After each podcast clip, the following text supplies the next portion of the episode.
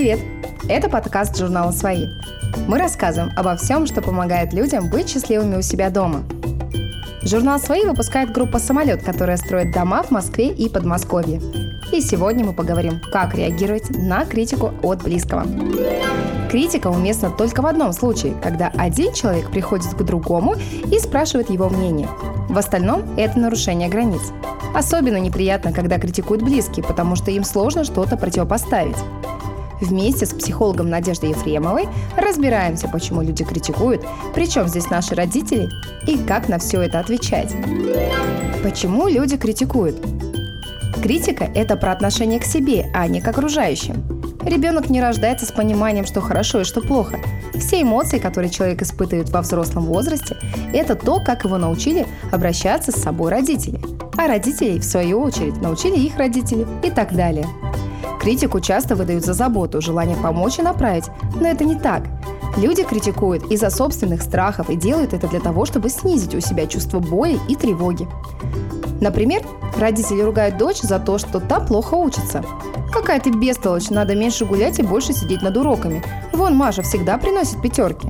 Психолог Людмила Петрановская в одной из лекций говорит – по последним прогнозам, люди, которые родились после 2000 года, будут жить до 100-120 лет. А вы им выносите мозг из-за контрольной по химии. Может, стоит поговорить с детьми о том, что им предстоит долгая жизнь, чтобы ребенок не планировал прыгнуть с крыши из-за плохого экзамена или несчастной любви.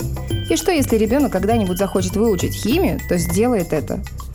Но ведь родителям самим не нравится, когда их критикуют и сравнивают с другими. И если их отчитывают на работе, это неприятно, и они знают, что у плохого результата есть причина. Также и с детьми. Ругать неправильно. Правильно задавать вопросы.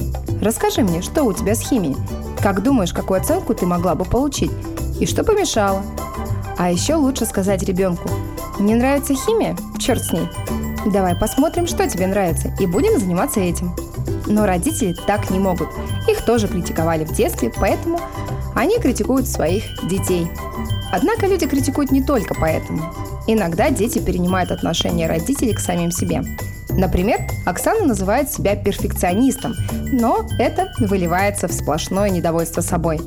Девушка видела, как ее мама постоянно ругала себя за то, что не успевала что-то сделать, и привыкла к мысли, что надо всегда все успевать и делать это идеально. Критика сигнализирует о проблемах с личными границами. Личные границы – это когда человек чувствует, где заканчивается он сам и где начинается другой человек. Когда проблем с личными границами нет, человек не критикует других просто потому, что ему захотелось, а тот, кого критикует, может дать отпор. Критикующие часто думают, что человек не знает о своих минусах или ошибках. Например, девушка встречает одноклассницу, а та ей говорит, что-то ты совсем располнела. Одноклассница теряется, краснеет и ничего не отвечает. Здесь проблема с границами у обеих. Девушка говорит свое мнение, хотя ее не спрашивали, а ее одноклассница не может себя защитить. Чем опасна критика? Человек, которого критиковали в детстве, всю жизнь будет критиковать сам себя, причем голосом того человека, который критиковал его в детстве.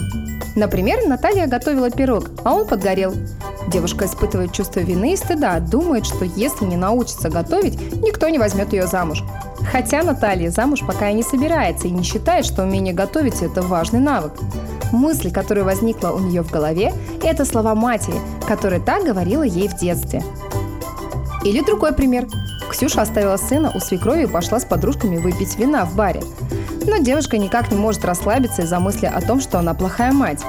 Мама Ксюша отказывала себе во всем, чтобы посвятить себя детям, и все вокруг хвалили ее за это. Поэтому теперь девушка считает, что уделять время себе, не ребенку неправильно и критикует себя за это. Сама критика не ведет ни к чему хорошему.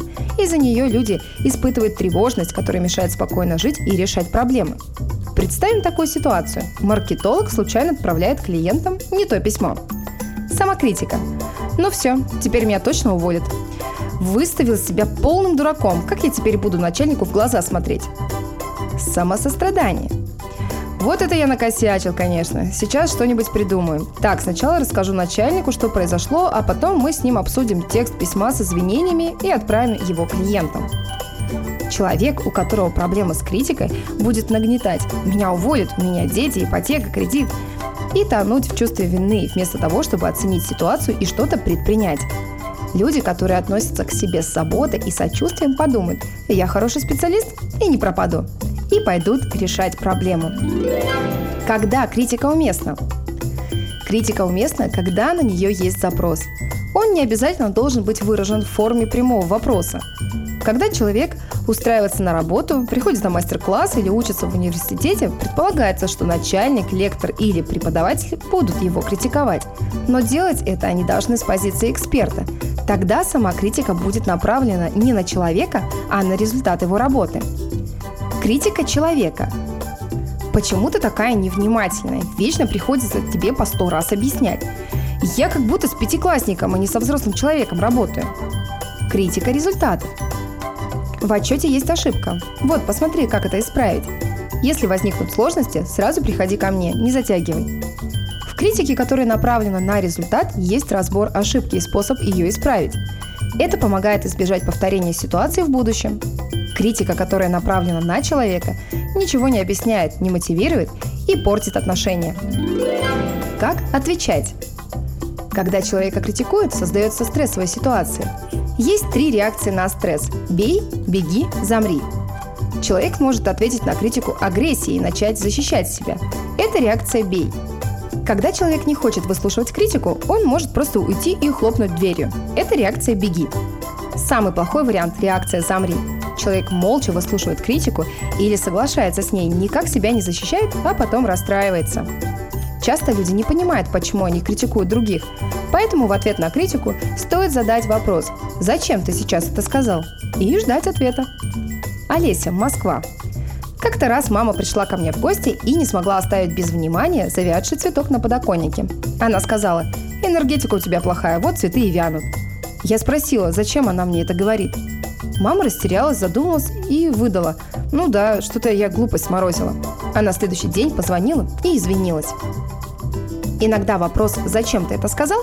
помогает понять, что стоит за критикой человека. Например, вернулся муж с работы и начал критиковать жену. Дома бардак, уроки с детьми не сделаны, да и борщ невкусный. Возможно, на работе на мужа наорал начальник, но муж не может дать ему отпор, вот и вымещает свой гнев на жене. В такой ситуации жене нужно не только спросить, зачем супруг все это выговаривает, но и отстоять личные границы. Сказать, что она не будет общаться в таком тоне и что они могут все обсудить, когда муж успокоится. Как работать с критикой? Чем важнее для человека мнение другого, тем больнее будут любые его замечания. Поэтому самые жесткие нарушители границ – это наши родители и дети.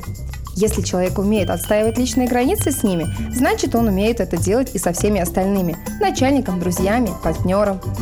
Если человек болезненно воспринимает критику или постоянно критикует себя, скорее всего, проблема в сепарации, отделении ребенка от родителей. В идеале к 18-20 годам человек не должен нуждаться в родителях. До этого времени они должны дать ребенку понимание, что делать с этим миром и самим собой.